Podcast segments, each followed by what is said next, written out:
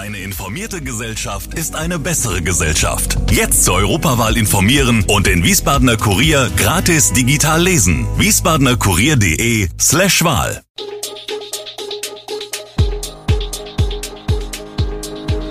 Gude, unser morgendliches News Update. Das Wichtigste aus Wiesbaden für Sie im Überblick. Guten Morgen aus Wiesbaden an diesem 8. Dezember. Wiesbadener Schulen und Kitas sollen auf Gesundschreibungspflicht verzichten, Feldmann-Prozess dauert noch bis Weihnachten und Energiehandel befürchtet steigende Heizölpreise. Das und mehr gibt es heute für Sie im Podcast.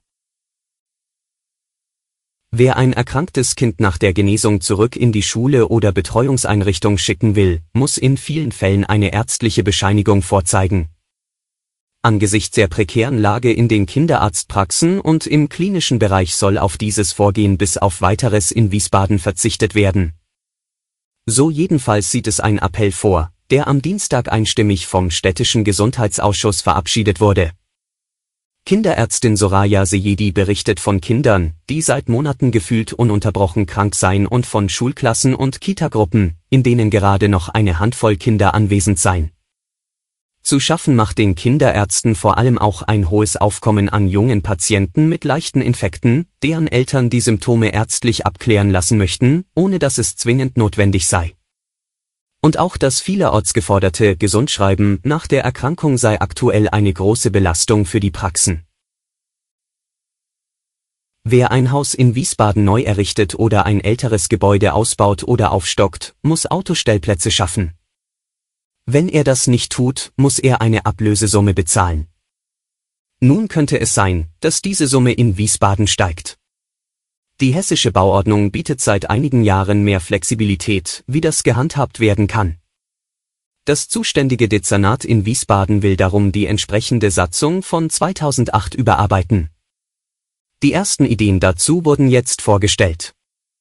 Derzeit liegt die Ablösesumme für einen Stellplatz bei mindestens 3.000 und höchstens 30.000 Euro. Die untere Grenze müsse nun womöglich wegen der Inflation und der gestiegenen Baukosten erhöht werden. Man wolle auch die örtlichen Gegebenheiten in Betracht ziehen. Dort, wo die Nahversorgung und die ÖPNV-Anbindung sehr gut ist, wie etwa im Westend, könnte ein anderer Stellplatzschlüssel gelten als etwa in Hessloch. Nach der Sommerpause 2023 will das Wiesbadener Dezernat einen ersten Vorschlag präsentieren. Die Einführung der neuen, angepassten Covid-Impfstoffe hatte die Nachfrage in Wiesbadens Impfzentren im Herbst noch einmal steigen lassen, doch seit Mitte Oktober sinkt sie kontinuierlich. Damals hatten sich noch 526 Personen in beiden Wiesbadener Standorten gegen Covid impfen lassen. In der vergangenen Woche waren es nur noch 142. Aktuell befasst sich die Stadt Wiesbaden mit der Frage, wie es im neuen Jahr mit den beiden Impfzentren weitergehen wird. Die aktuelle Impfverordnung, die die Organisation und Vergütung in Impfzentren der Länder regelt, läuft zum Jahresende aus. Bundesgesundheitsminister Karl Lauterbach will das Impfen dann vollständig den Praxen überlassen. Aller Voraussicht nach werde das Gesundheitsamt dauerhaft nur noch eine Impfstation betreiben. An welchem Standort das sein wird, stehe noch nicht fest. In der jetzigen Form werden die beiden Impfzentren bis längstens 31. März 2023 bestehen bleiben, was allerdings nicht ausschließt, dass es hier auch schon früher zu Veränderungen kommen kann. Im Prozess wegen Vorteilsannahme im Amt gegen den ehemaligen Frankfurter Oberbürgermeister Peter Feldmann, SPD, sind am Mittwoch, anders als erwartet, noch keine Plädoyers gehalten worden. Vielmehr stellte die Verteidigung mehrere Beweisanträge, unter anderem sollen drei weitere Zeugen zur Entlastung des Angeklagten geladen werden, zwei Mitarbeiter des Sozial- und des Liegenschaftsamtes sowie der ehemalige Büroleiter Feldmanns. Sie sollen untermauern, dass der einstige Ob keinen Einfluss auf konkrete Verwaltungsentscheidungen nahm, etwa bei Betrieb und Betreuung der Flüchtlingsunterbringung. Mit dieser Aufgabe habe die Stadt mehrere Sozialverbände beauftragt, dabei die Arbeiterwohlfahrt, AWO, nicht bevorzugt, so Rechtsanwalt Christian Gracie. Der Vorwurf der Anklage lautet, dass Feldmann die Anliegen der AWO wohlwollend berücksichtigt habe. Die Entscheidung über die Ladung der weiteren Zeugen soll nächsten Mittwoch fallen. Sollten die Zeugen noch geladen werden, dauert der Prozess mit Schlussvorträgen und Urteil bis nach Weihnachten. Heizölhändler erwarten wieder steigende Lieferpreise. Nach einem rapiden Anstieg nach dem Beginn des russischen Angriffskriegs auf die Ukraine hat sich nach Einschätzung des Verbands für den Energiehandel Südwestmitte der Markt inzwischen wieder etwas beruhigt. Auf das Vorkrisenniveau werden die Preise aber vorerst nicht mehr fallen, sagt der Geschäftsführer. Mit den aktuellen Preisen sei eine Untergrenze erreicht worden.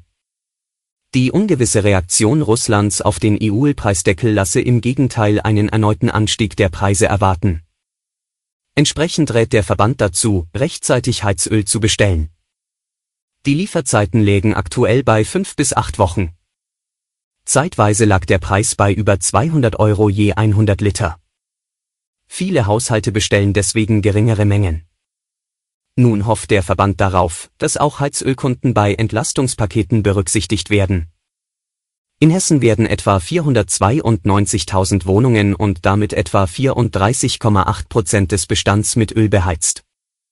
In Rheinland-Pfalz sind es mit 415.000 Wohnungen 30,1 Prozent. Sie sollen einen Umsturz geplant und dafür teilweise auch mit Waffen trainiert haben. Die Bundesanwaltschaft hat 25 Menschen aus der sogenannten Reichsbürgerszene festnehmen lassen, acht davon sind nun in Untersuchungshaft. Rund 3000 Polizeibeamte waren am Mittwochmorgen in elf Bundesländern im Einsatz. Die terroristische Vereinigung habe die staatliche Ordnung in Deutschland stürzen und durch eine eigene ersetzen wollen. Dafür hätte sie auch Tote in Kauf genommen. Ein Schwerpunkt der Aktion lag in Hessen. Durchsuchungen gab es laut Bundesanwaltschaft auch in Rheinland-Pfalz, jedoch keine Festnahmen. Demnach wurden Objekte in Mainz, Mainzbingen, Kaiserslautern und Neustadt an der Weinstraße durchsucht. 22 der Festgenommenen sollen Mitglieder dieser terroristischen Vereinigung sein, zwei davon Rädelsführer. Drei weitere gelten als Unterstützer. Zudem gebe es 27 weitere Beschuldigte. Mehr als 130 Objekte wurden durchsucht. Die Mitglieder seien der festen Überzeugung, dass Deutschland derzeit von Angehörigen eines sogenannten Deep States, eines tiefen Staats, regiert werde. Alle Infos zu diesen Themen und noch viel mehr finden Sie stets aktuell auf wiesbadener-kurier.de. Gude Wiesbaden ist eine Produktion der VRM von Allgemeiner Zeitung, Wiesbadener Kurier, Echo Online und Mittelhessen.de. Redaktion und Produktion die NewsmanagerInnen der VRM. Ihr erreicht uns per Mail an audio.vrm.de.